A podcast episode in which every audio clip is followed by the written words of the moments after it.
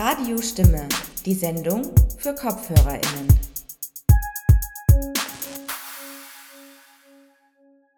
Hallo und herzlich willkommen bei Radiostimme, der Sendung für Kopfhörerinnen zu den Themen Minderheiten, Mehrheiten und Machtverhältnisse. Mein Name ist Lilian Häge und ich darf euch gemeinsam mit Petra Permesser für die Technik zu unserer heutigen Sendung begrüßen. Wer heute zum Studieren, Arbeiten und Leben nach Wien kommt, mag zwar vielleicht teilweise andere Transportmittel nutzen, wandelt zugleich aber auf den Spuren all jener Migrantinnen, Zugewanderten und Gastarbeiterinnen, die diese Stadt mit aufgebaut und geprägt haben. Um sie und ihre Geschichte soll es in unserer heutigen Sendung gehen. In zwei Beiträgen widmen wir uns wichtigen Stationen der Wiener bzw. österreichischen Migrationsgeschichte. Unser erster Beitrag führt uns dabei in die späte Habsburger Monarchie, während unser anschließender Beitrag einen Sprung in die 1960er Jahre macht, als über das Anwerbeabkommen diskutiert wurde. Bevor wir aber zu unserem ersten Interview kommen, hier ein Song, um uns thematisch einzustimmen. Looking for Work von D-Cylinders. I was looking for work,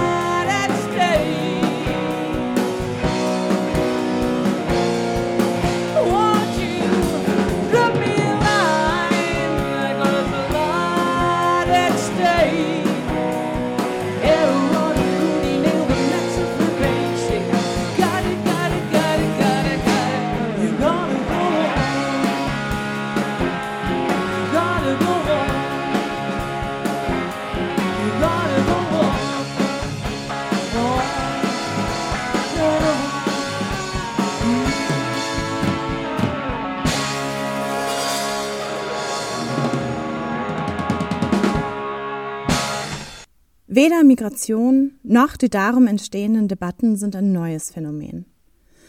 Betrachten wir Migration menschheitsgeschichtlich, dürfte sie sogar eher die Norm als die Ausnahme gewesen sein. Das trifft auch für Wien zu. Schon zur Zeit der späten Habsburger Monarchie, also im 19. und frühen 20. Jahrhundert, war Wien ganz ähnlich wie heute stark von Zuwanderung geprägt. Aus allen Teilen der damaligen Monarchie kamen Menschen nach Wien, um hier in der Stadt zu wohnen und zu arbeiten. Leider glich auch damals schon der öffentliche und politische Diskurs sehr dem, was wir eben auch heute kennen, nämlich rassistische, diskriminierende und sexistische Vorurteile, die ebenso verbreitet waren wie nationalistische Denkmuster. Die Migrationsdebatten der damaligen Zeit und die ambivalente Haltung sozialdemokratischer Politikerinnen stehen im Zentrum eines aktuellen Forschungsprojekts der Historikerin Theresa Gillinger. Philipp Sperner hat mit ihr gesprochen. Hallo, ich freue mich sehr, dass wir heute zusammensitzen. Ich bin Theresa Gillinger, derzeit Junior Fellow am IFK und beschäftige mich in meinem Dissertationsprojekt in Geschichte mit Migrationsdebatten der späten Habsburger Monarchie, genauer gesagt mit der Rhetorik von Sozialdemokratinnen dazu. Und ich freue mich heute mit dir, Philipp, darüber zu sprechen.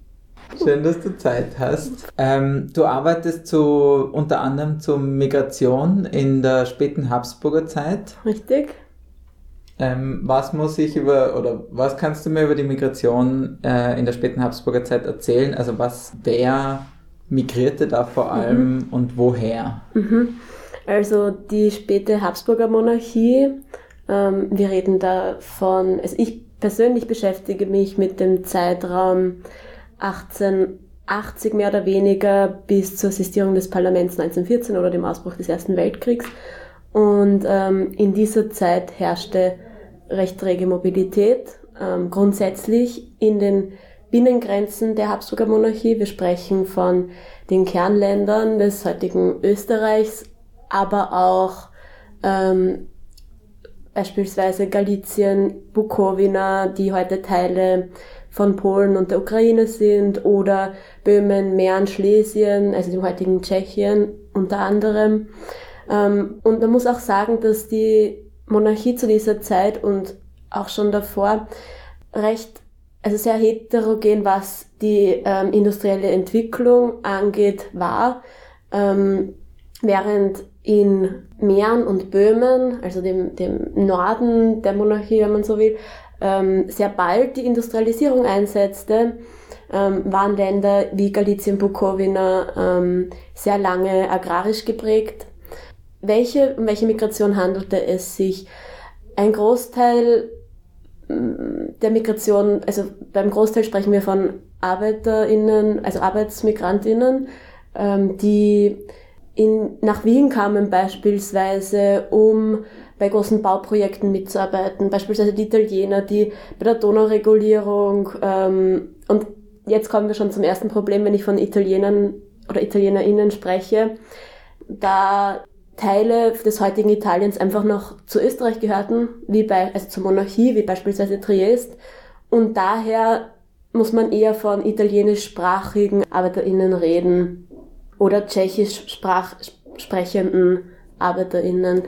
Ähm, also es ist, glaube ich, auch wichtig zu erwähnen, dass einfach die, die, die Nationalitätendebatte damals gerade auf politischer Ebene recht träge und xenophob besprochen wurde.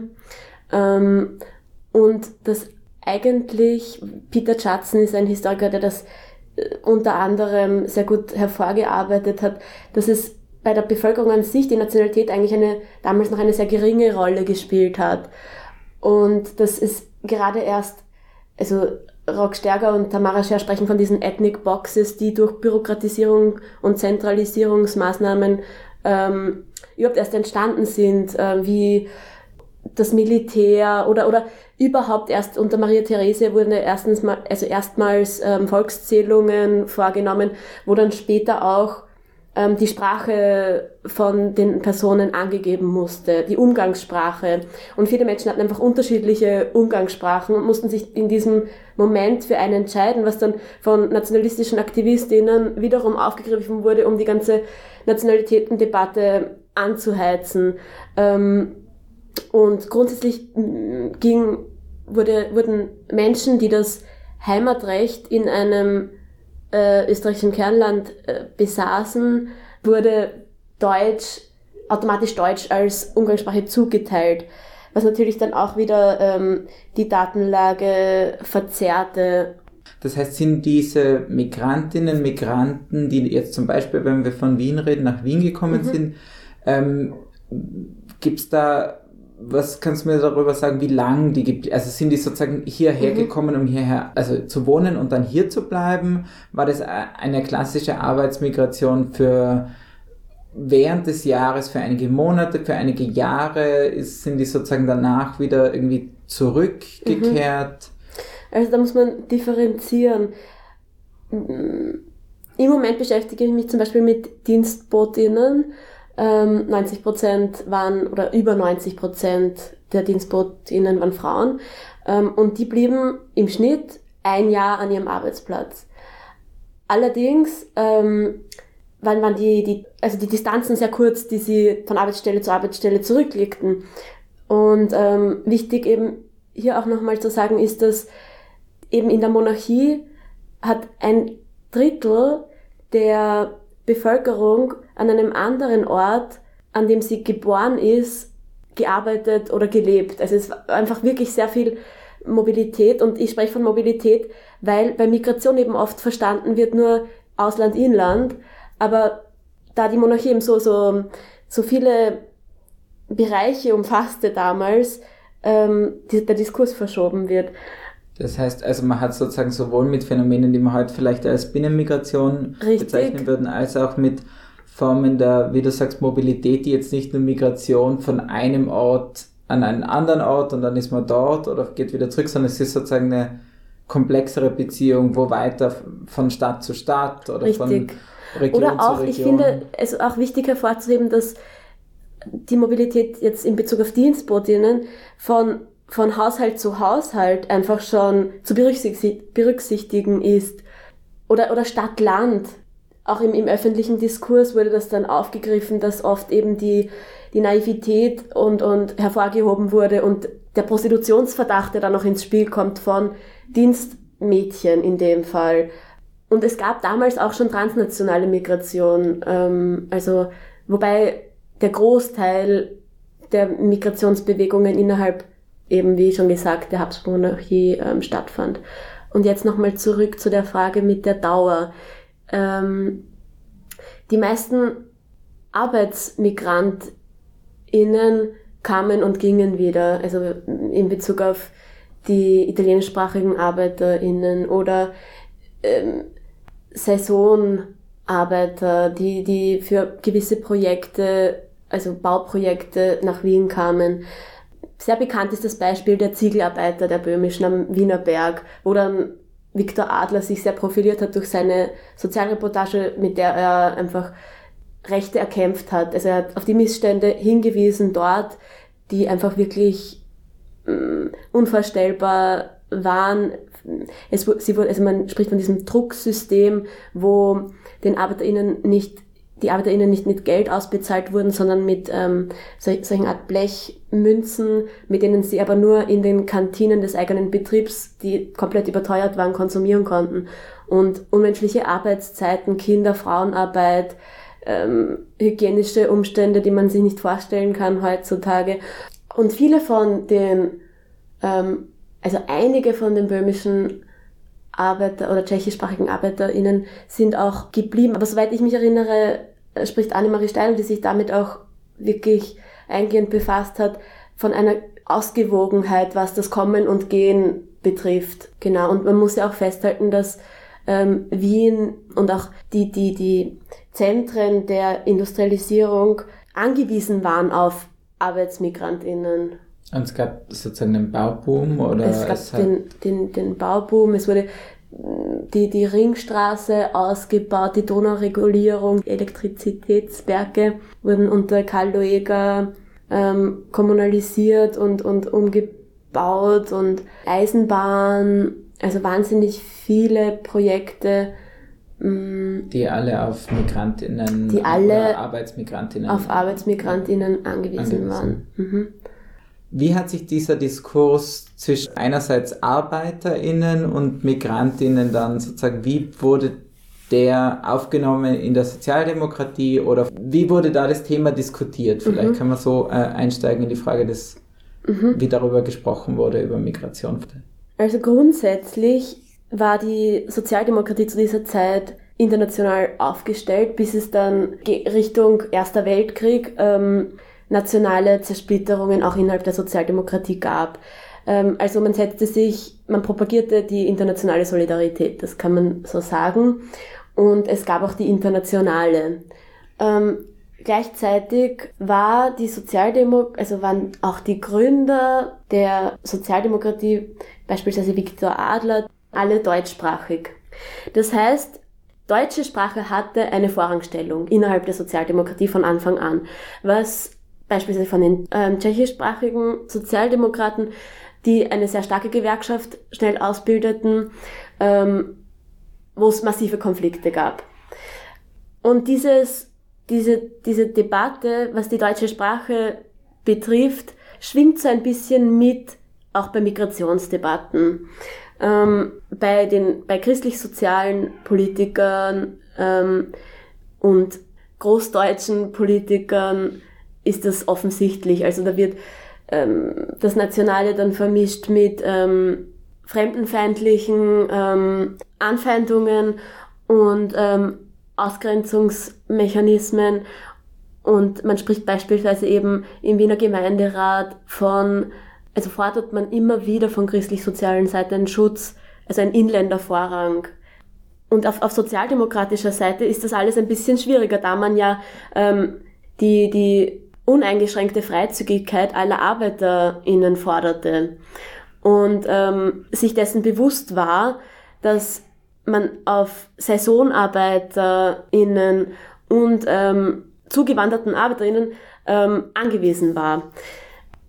Die, und dann wurde diese Debatte angeheizt ähm, und man sprach beispielsweise eben dann von, auf politischer Seite von italienischen Coolies. Ähm, Da, Entschuldigung, ganz Ja, kurz, bitte, also bitte. wenn du sagst it- italienische Coolies, das heißt, das war ein, also ein abwertender Begriff für die schlecht ausgebildeten italienischen Arbeiter, die Mhm. nach Österreich kamen und österreichischen, wo die Angst bestand, dass sie österreichischen Arbeitern die, die Jobs wegnehmen, beziehungsweise unterbieten, weil sie so billig Das, sind. das, genau. Und das ist auch die Rhetorik in dem Bereich der Sozialdemokratie, was ich mir in der Form einfach nicht erwartet habe, aber was sich durch alle Quellen durchzieht. Und da spricht man eben von Bedürfnislosigkeit, von ähm, als, als fast als wäre das eine naturgegebene Sache bei italienischsprachigen Arbeiterinnen, obwohl mm, also das sp- spinnt sich weiter, indem man dann sagte,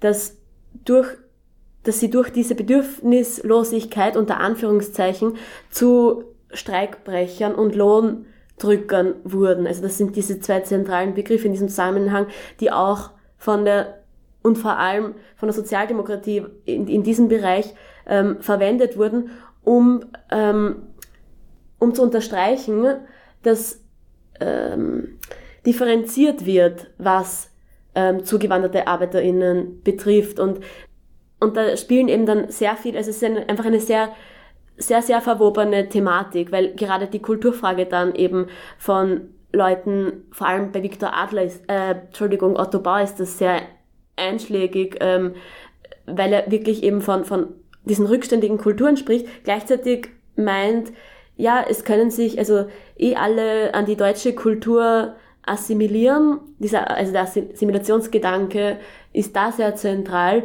Ähm, und eigentlich aber geht man davon aus, dass die Nationalität sowieso durch, also das Nationalitätenproblem aufgehoben wird durch die sozialistische Revolution.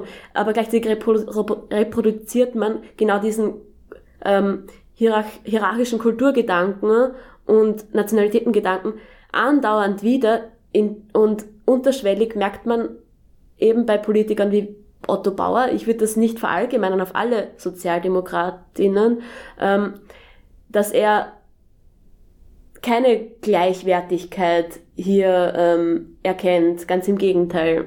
Ähm, ich würde dann gerne noch zum anderen Punkt kommen. Ähm, und zwar, du hast jetzt schon mehrmals angesprochen, dass Frauen und Männer aus ganz anderen Gründen jetzt nach Wien äh, migriert sind. Du hast äh, einerseits Prostitution oder Sexarbeit angesprochen und andererseits ähm, den, also die Arbeit als Dienstmädchen. wie, äh, wie kann man sich das vorstellen? Also woher kamen die Frauen und wie waren da die, die Arbeits oder die Arbeitsbedingungen einerseits und dann vielleicht noch, wie war da der politische Diskurs? Also grundsätzlich ist eben die, in der Migrationsforschung wurde erst sehr spät, hat es spät eingesetzt, dass man eben auch weibliche Migrierende sich damit beschäftigt hat. Ja, die Diskurse unterscheiden sich eindeutig. Ähm, zum einen ist die Lehrstelle sehr viel größer in öffentlichen Diskursen. Frauen hatten kein Wahlrecht, das heißt, man hat sich hier ähm, einfach auch keine so große Wählerschaft er, erhofft. Ähm, und dadurch mangelt es auch natürlich an der Interessensvertretung, auch von Seiten der Sozialdemokratie. Woher kamen, also 50, mehr als 50 Prozent ähm, des Dienstpersonals vor dem Ersten Weltkrieg in Wien ähm, kam, es war zugewandert aus einem anderen Kronland, also aus Böhmen, Mähren vor allem. Ähm, es gab Dienstbotenregelungen, weil Berufe, die mit einer starken Mobilität in Verbindung standen, wurden von staat staatlicher Seite nach und nach mehr reguliert. Wie beispielsweise eben durch Arbeit, Arbeitshefte, durch ähm, Gesundheitsbücher, dann wenn wir auf den, auf den Prostitutionsdiskurs kommen. Ähm, grundsätzlich gab es den Anspruch, die Migration zu regulieren, vor allem Arbeitsmigration ähm, und auch die Mobilität, da ähm, mobile ArbeiterInnen schwerer fassbar waren von staatlicher Seite aus. Ähm, ich, ich komme jetzt kurz auf das Heimatrecht zu sprechen, um das einfach begreiflicher zu machen. Ähm, Mhm. Das Heimatrecht war in, in, in der Monarchie sehr restriktiv, was bedeutet, dass ähm, jeder Mensch war an, in einer Gemeinde heimatberechtigt und diese Gemeinde war dann zuständig für die Armenversorgung. Also wenn man keine Arbeit mehr hatte oder der armutsgefährdet war, ähm, hatte jeder Mensch eine Gemeinde zuständ, äh, zugeteilt, die dafür dann verantwortlich war.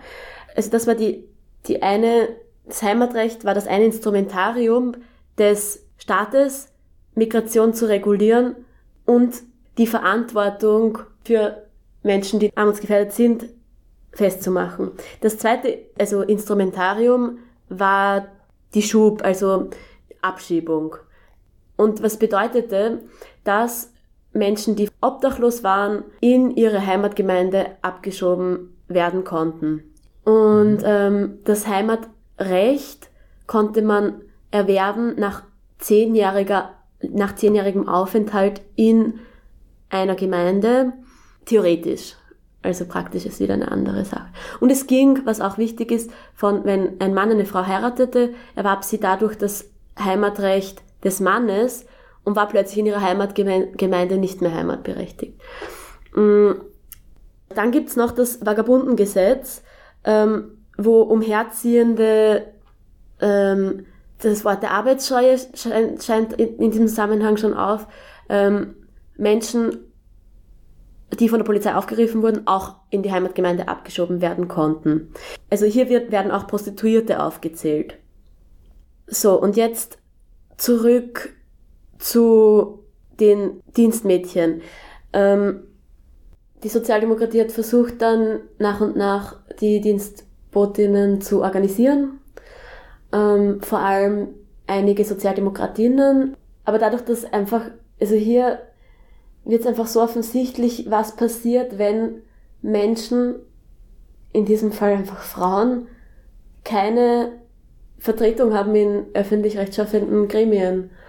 Weil ja, es wurde dann reformiert, das Dienstbotinnengesetz, aber im Endeffekt hat das keine großen Besserungen mit sich gebracht. In, in der Arbeiterinnenzeitung ähm, wu- wurde diese Lehrstelle versucht zu füllen und wurde sehr viel berichtet über die Lage einzelner Dienstmädchen. Also es wurden einfach auch ähm, Dienstgeber und Dienstgeberinnen angeprangert und wirklich genau beschrieben. Es gab eine Kolumne, die wöchentlich erschienen ist oder dann später, glaube ich, sogar täglich, wo einfach darauf hingewiesen wurde, wie es diesen ähm, Frauen ging, unter welchen Arbeitsbedingungen ähm, diese Frauen täglich ähm, lebten. Und langsam gab es dann auch in diesem Zusammenhang ein Umdenken, dass es hier um ein Arbeitsverhältnis ging, weil das war ja nicht mal der Fall. Dieses Dienen wurde nicht als Arbeit verstanden im Diskurs, sehr lange nicht. Also sie wurden weder als ArbeiterInnen wahrgenommen, noch wurden sozusagen die Probleme, die sie hatten, auf so einer, man wird halt vielleicht sagen, systemischen Ebene gesehen, sondern sozusagen als individuell, also individuell böse, schlechte Dienstgeber Ja. oder Dienstherren oder so und nicht sozusagen die äh, systematische Aus, also nicht eine Frage als Ausbeutung der Von, ArbeiterInnen. den, von sozialdemokratischer Seite aus schon. Aber von anderen, ähm, also christlich-sozialer Seite aus oder auch ähm, liberale Parteien, ähm, da sieht man einfach dann das starke Interesse anhand der Diskurse, ähm, dieses Verhältnis genauso wie es war aufrechtzuerhalten, weil sie, weil die eigene, ähm, das eigene Klientel davon profitiert hat und eigentlich kein Interesse hatte, absolut kein Interesse hatte, hieran etwas zu ändern. Und genau, da gibt es eben dann noch die Überschneidung jetzt ganz klar zum Prostitutionsdiskurs, ähm, der noch viel weniger, ähm, also der noch viel größere Leerstelle bildet im, in, in politischen öffentlichen Diskursen, ähm, da diese Dienstmädchen ähm, oft, also oft ein Prostitutionsverdacht geäußert wurde. Ähm, die, die, das große Thema, auf das das Ganze aufgehängt wurde, dann doch ist die Syphilis. Und ähm, man nahm dies auch als Rechtfertigung, dann äh, Dienstmädchen unter polizeiliche Aufsicht zu stellen, zu kontrollieren, ähm, wo, worüber auch die Arbeiterinnenzeitung berichtet, wo einfach junge Mädchen von vier Männern auf Syphilis untersucht wurden, die oft keine Ahnung hatten, ähm, was mit ihnen passiert. Und ich versuche diese Diskurse, die dann doch in der Arbeiterinnenzeitung ähm, aufgegriffen wurden, also dieses Schweigen, das dadurch auch durchbrochen wurde, ähm, in meiner Arbeit ähm, festzumachen. Und hier, glaube ich, wird auch der, der Prostitutionsdiskurs einfach sehr spannend, weil da eine Leerstelle von Seiten der Arbeiterinnen ähm, besteht. Zum Beispiel Adelheid Popp, ähm, eine sehr bekannte Sozialdemokratin und auch eine der ersten oder die erste, die dann ähm, in der Ersten Republik auch in, ins Parlament eingezogen ist. Ähm, also viele von diesen durch den Sozialismus sozialisierten ähm, oder politisierten äh, Frauen ähm, hatten eine sehr strenge Moral, hatten, waren von sehr strengen, fast schon bürgerlichen Moralvorstellungen geprägt und der festen Überzeugung, dass Prostituierte ähm, sogenannte gefallene Frauen wären. Und dadurch ist auch diese ganze Debatte mit dem Einsatz dann für bessere Arbeitsbedingungen ähm, nicht wirklich ähm, vorhanden, da sie grundsätzlich der festen Überzeugung waren, dass beispielsweise Bordelle nicht staatlich reguliert werden sollten, weil sie so anerkannt werden als solche. Und man der Überzeugung war, dass das nicht der Fall sein sollte. Hier dann die Diskurse zu finden, wird sicherlich eine Herausforderung, aber ich erhoffe dann noch ähm, betreffende Quellen äh, zu finden, um auch das greifbar zu machen. So. Dann hoffe ich, dass dir das äh, gut gelingt und ähm, du da noch Quellen findest und ähm, du vielleicht dann mir oder uns nochmal oder weiter davon erzählen kannst. Das hoffe ich auch. Danke. Danke. Das war ein Gespräch mit der Historikerin Theresa Gillinger. Sie hat mit Philipp Sperner über Migration und Migrationsdiskurse in der Zeit der späten Habsburger Monarchie gesprochen. Ihr hört nun hier bei Radiostimme den Song Untangled von Les Hayden.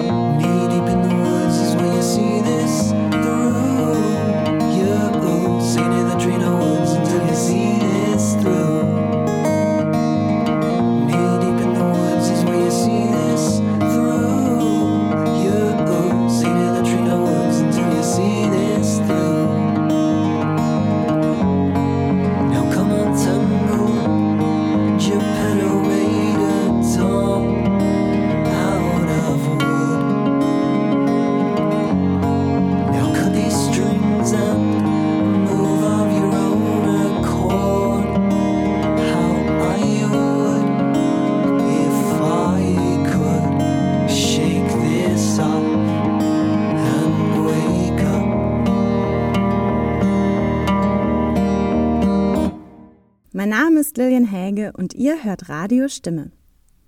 In unserer heutigen Sendung sprechen wir über verschiedene Stationen der Migrationsgeschichte, die Wien mitgeprägt haben. Michaela Wolf schreibt dazu in ihrem Buch Die vielsprachige Seele Kakaniens Wien als Residenzhauptstadt war naturgemäß, jedoch auch gemeinsam mit anderen Großstädten wie Prag, hauptsächlicher Zielpunkt der Wanderbewegungen. Wien wuchs zwischen 1880 und 1900 um 130,8 Prozent, während die Wachstumsrate noch 20 Jahre davor lediglich 35,5 Prozent betragen hatte. Die vor allem aus den tschechischen Gebieten Böhmens und Mährens einwandernden Frauen und Männer nahmen allesamt niedrige Sozialpositionen ein und prägten das Alltagsleben der Städte, in denen sie wirkten, in entscheidendem Maße, wie aus den folgenden plastischen Schilderungen hervorgeht.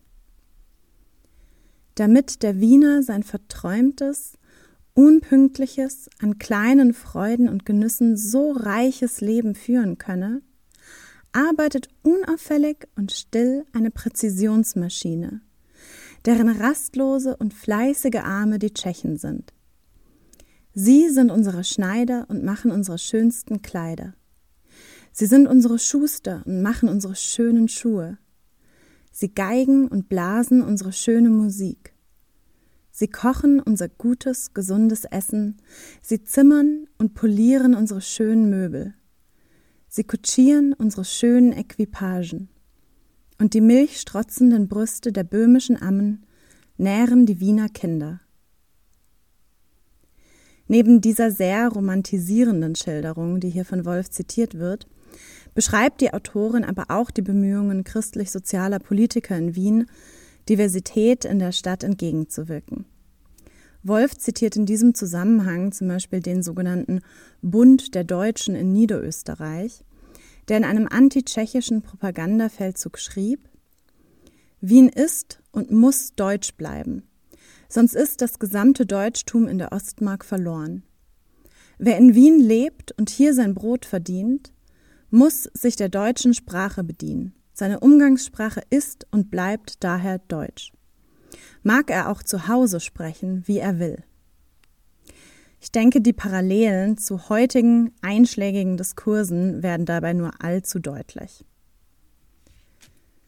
Nach dem nächsten Song springen wir auch schon zur zweiten Station unserer heutigen Sendung, dem Anwerbeabkommen in den frühen 1960ern.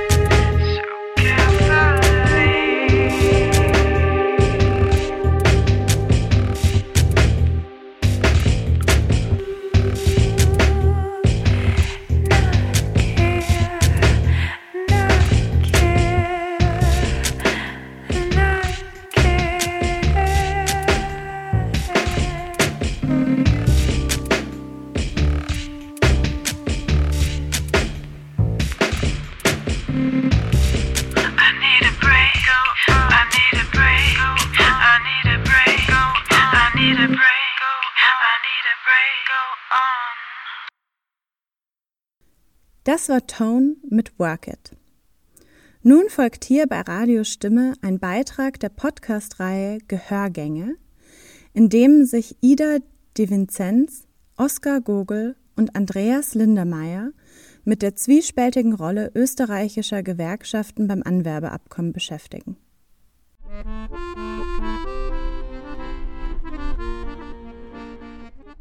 Gehörgänge. Hörbare Stadtspaziergänge an Orte politischer Selbstberechtigung.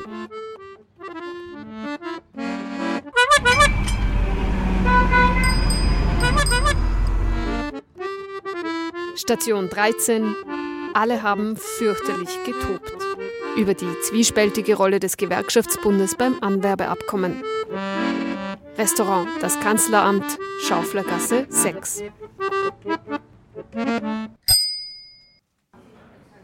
Und von wie viel reden wir? 50.000, mehr oder weniger. Wir haben genug Arbeitslose. Ihr wollt halt die untersten Löhne nicht anheben, ihr habt Angst, dass ihr nicht genug verdient. Und ihr wollt unseren Leuten verbieten, dass sie nach Deutschland gehen, weil sie dort besser verdienen. Aber ich sag dir, so ein Gesetz geht nicht durch. Wir Gewerkschafter machen da nicht mit. Ein Ausreiseverbot für unsere Leute sicher nicht. Hör mir zu, Franz. Ich mache dir einen Vorschlag. Du weißt, wir haben Vollbeschäftigung, wir haben viel mehr Arbeit als Leute. Ich weiß, eure Bemühungen mit dem Sozialministerium sind ehrenhaft. Aber man kann schwer vermittelbare oder Saisonarbeitslose nicht immer aktivieren. So nennt ihr das doch. Wir brauchen einfache Lösungen, schnell und billig. Die Industrie braucht mehr und vor allem unqualifizierte, billige. Wenn ihr den hohen Standard, den unsere Leute jetzt schon haben, halten wollt, dann geht das nur mit Wirtschaftswachstum. Ohne Aufschwung keine Vollbeschäftigung. Das muss ja auch alles finanziert werden. Wir Österreicher müssen zusammenhalten. Wir müssen an die Zukunft denken.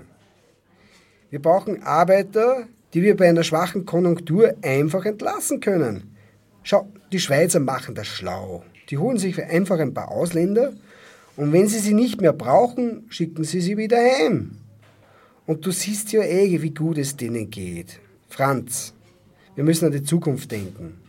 An die Zukunft Österreichs. So oder so ähnlich wird sich wohl das Gespräch zwischen Franz Ohler und Julius Rapp abgespielt haben.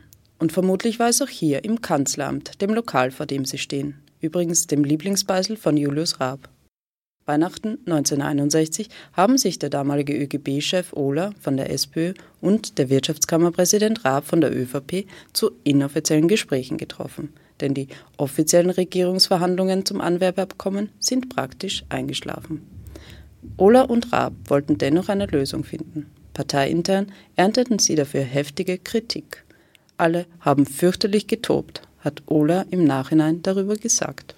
Also zuerst muss man mal dazu sagen, dass natürlich schon vor dem Anwerbeabkommen Arbeitsmigration aus der Türkei nach Österreich stattgefunden hat. Und im Fall von Jugoslawien zum Beispiel gab es ja von Seiten Österreich schon seit Beginn der 60er Jahre das Interesse daran, also vor allem von Seiten der Wirtschaft, ein Anwerbeabkommen abzuschließen. Aber die Arbeitsmigration aus Jugoslawien, die war schon Anfang der 60er Jahre von massiver Bedeutung für die österreichische Wirtschaft. So die Historikerin Vida Bakondi über die Ausgangssituation. Die Idee, ausländische ArbeiterInnen ins Land zu holen, war nicht neu. Die Nachbarländer Deutschland und die Schweiz hatten schon Erfahrung damit. Sie waren die Vorbilder für die Richtlinien, die die Beschäftigung für AusländerInnen regeln sollte. Erstens mit dem Rotationsprinzip, also der Idee, dass AusländerInnen wieder zurückgehen sollten. Zweitens mit dem sogenannten Inländerprimat, dass die Inländer bevorzugt behandelt werden. Und drittens mit der Kontingentlösung, also der Bedingung, dass jährlich eine neue Zahl an Arbeitsbewilligungen verhandelt wird. Andere Länder wie zum Beispiel die Bundesrepublik Deutschland oder die Schweiz haben schon viel früher Arbeitskräfte aus dem Ausland angeworben. Also in der Bundesrepublik 1955, die Schweiz glaube ich schon Ende der 40, 47 oder 48. Das heißt, es gab auch von Seiten der Wirtschaft eine große Befürchtung, dass Österreich als Arbeitsplatz für ausländische Arbeitnehmerinnen und Arbeitnehmer nicht attraktiv genug sei.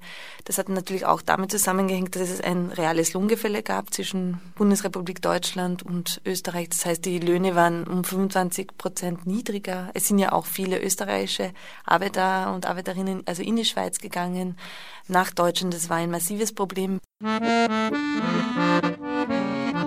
Die Wirtschaft wollte die Reisefreiheit einschränken und ein Auswandern von österreichischen Arbeiterinnen und Arbeitern per Gesetz verbieten. Doch gegen den Gesetzesentwurf gab es massiven Widerstand der Gewerkschaften, die auch strikt gegen das Anwerben von ausländischen Arbeitskräften war. Um jedoch die zusätzlichen Arbeitskräfte bereitstellen zu können, hat der ÖGB zusammen mit dem Sozialministerium Programme zur Aktivierung von sogenannten schwer vermittelbaren Personen erarbeitet. Das Ziel war, vor allem Saisonarbeitskräfte und Arbeiterinnen aus der Land- und Forstwirtschaft für die Industrie umzuschulen. Doch diese Pläne gingen nicht auf und so wurden auch innerhalb der Gewerkschaft die kritischen Stimmen immer lauter. Schließlich einigte man sich auf ein System, das bereits in der Doppelmonarchie Österreich-Ungarn schon gut funktioniert hatte. Die Menschen konnten in die großen Städte migrieren, solange sie Arbeit haben bleiben und mussten zurück in die Heimatgemeinde, wenn sie die Arbeit verloren haben. So wurden bereits 1960, also vor dem Raab-Ohler-Abkommen, Kontingente für SaisonarbeiterInnen erlassen, die gemeinsam vom Sozialministerium mit dem ÖGB festgelegt wurden. Bereits damals zeigte sich, dass der ÖGB keinerlei Interesse daran hatte, ausländische Arbeitskräfte länger als unbedingt nötig im Land zu behalten.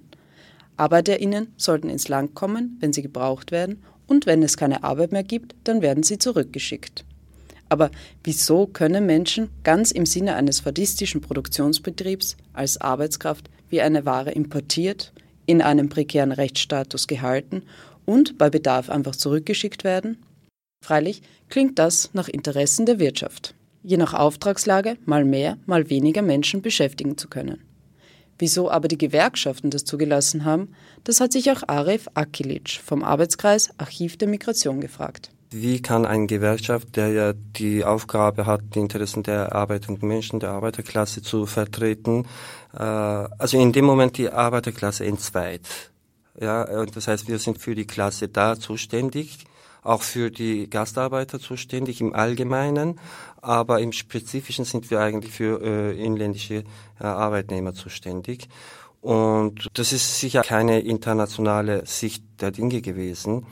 Ich habe das irgendwie nicht verstanden, weil wie ich aus der Türkei kam, äh, ich habe die linke Bewegung in der Türkei äh, erlebt und wie man davon sprach, wie wichtig die Solidarität, Internationalität und so weiter wichtig ist und vor allem, äh, welche Rolle die Gewerkschaften da übernehmen. Die Rolle, für die sich der ÖGB entschieden hat, ist klar. Er hat die Spaltung in inländische und ausländische Arbeiterinnen nicht nur zugelassen, sondern auch aktiv mitgestaltet. Über das Warum kann nur spekuliert werden. Wieso erschafft die Gewerkschaft unterschiedliche Klassen von Arbeiterinnen, wenn sie auch einfach die Einhaltung von Mindeststandards einfordern könnten? Und war die Chance, die dadurch für die Österreicherinnen entstand, leichter in bessere Positionen zu rutschen, wirklich so verführerisch? Oder waren es schlicht die Machtinteressen des ÖGB, in der Regierung mitzumischen? Wie auch immer, mit dem Raab-Ohler-Abkommen war die Kontingentlösung fixiert und die Industrie wurde mit günstigen ArbeiterInnen versorgt. 47.000 Menschen konnte die Bundeswirtschaftskammer 1962 erstmals nach Österreich holen. Und das war ein großer Vorteil, denn zuvor musste jede ausländische Arbeitskraft von den Behörden genehmigt und geprüft werden. Mit der Kontingentlösung war das vorbei. Und mit dieser Vereinbarung haben Raab und Ohler das viel diskutierte Modell der Sozialpartnerschaft gefestigt.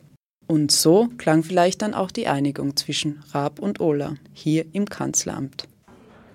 Sozialpartnerschaft. Klingt gut. Aber wir, sagen wie viele, verhandeln alle Jahre neu. Und nur die Firmen, die mit uns Lohn verhandeln, sich an unsere Regeln halten und es darf auf keinen Fall ein ausländischer Arbeiter den Posten übernehmen von denen, die für uns streiken. Das wäre ein fatales Signal. Und wenn die Leute entlassen werden müssen, dann zuallererst die Ausländer. Hm, das sind aber allerhand Forderungen. Mir machst nichts vor. Im Endeffekt bedeuten mehr Arbeiter als Arbeitsplätze immer Lohneinbußen und schlechtere Arbeitsbedingungen. Solange das nicht die unsrigen trifft, soll es mir recht sein. Aber es muss einen deutlichen Unterschied geben. Wir sind die Gewerkschaft für die Österreicher. Sind wir uns einig? Ja, Und mit den kritischen Stimmen wäre ich schon fertig. Na, die werden erfreut haben mit unserer Vereinbarung. Toben werden sie, aber im Endeffekt werden sie uns gratulieren, weil wir ihnen eine Lösung präsentieren. Ja, und eine, mit der wir beide leben. Und ich sage dir, gut leben können.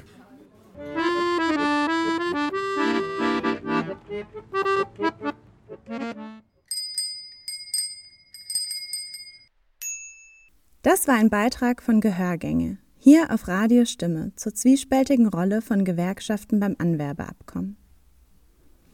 Wir hören jetzt den Song All Alone von Jakob Haller. I had a hell of a time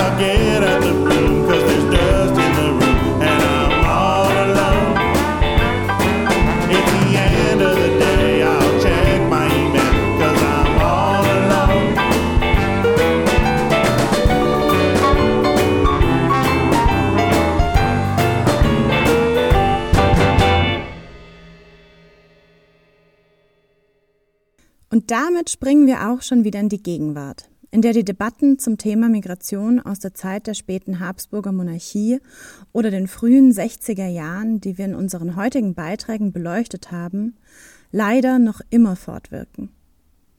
Die Grenzen mögen sich geändert haben, ebenso wie die Herkunft jener, die am heftigsten in Antimigrationsdebatten diskriminiert werden, nicht jedoch der rassistisch-nationalistische Charakter des Diskurses. Und was in der Habsburger Monarchie der Schub in die Heimatgemeinde war, ist heute eben die Abschiebung in das Herkunftsland. Die Praxis, Menschen als andere zu markieren und von der Zugehörigkeit zu einer bestimmten Gemeinschaft oder einem Territorium auszuschließen, bleibt dabei dieselbe. Kein Wunder also, dass gerade erst das Wort Pushback, das das gewaltvolle Abweisen von asylsuchenden Menschen an nationalstaatlichen Grenzen bezeichnet, als das Unwort des Jahres 2021 gewählt wurde. Wir sind nun am Ende unserer heutigen Sendung. Ihr hörtet Radiostimme, das politische Magazin für KopfhörerInnen zu den Themen Minderheiten, Mehrheiten und Machtverhältnisse. Für euch am Mikrofon war heute Lillian Häge und an der Technik Petra Permesser. Wie immer findet ihr alle Informationen zu dieser und allen anderen Sendungen auf www.radiostimme.at. Wir hören uns wieder hier auf Radiostimme in zwei Wochen. Bis dahin tschüss und viel Spaß mit unserem letzten Song Revenge vom Devil Music Ensemble.